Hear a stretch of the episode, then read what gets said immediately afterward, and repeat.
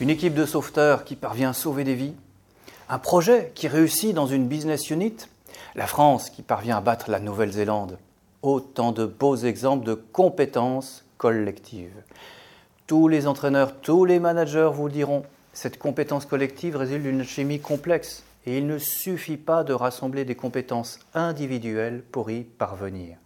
C'est d'ailleurs une vieille leçon des sciences sociales. Le tout n'est pas la somme des parties. Peut-être plus, il peut aussi être moins si les membres de l'équipe sont en conflit. La recherche en gestion des ressources humaines a bien investi depuis une vingtaine d'années cette dimension de la compétence collective. Pourtant, les managers ont encore du mal à la considérer et surtout à la mettre en pratique. Alors pour la comprendre et la gérer, je propose cette image. Construire une compétence collective, c'est comme construire un mur. Le maçon qui construit son mur a bien sûr besoin de briques. Ce sont les compétences et les personnes individuelles qu'il faut réunir. Il faut que les briques se ressemblent suffisamment pour savoir s'assembler. Et il faut qu'elles soient en partie différentes pour pouvoir se compléter. Le casting des individus est donc une étape essentielle. Amis manager, hâtez-vous lentement pour réunir les bonnes personnes pour le bon projet. Réunir les individus est une étape essentielle, mais c'est loin d'être la seule.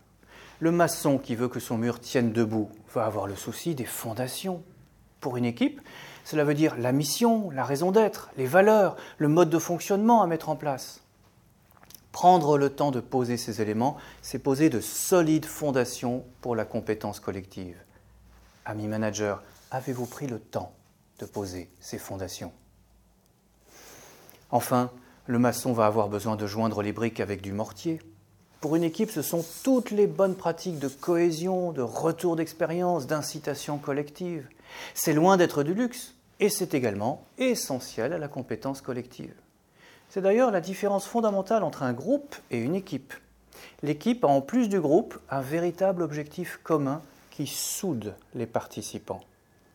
Ami manager, avez-vous une équipe ou un groupe? Des briques, mais aussi des fondations et du mortier, le bon sens du maçon doit aussi devenir du bon sens managérial.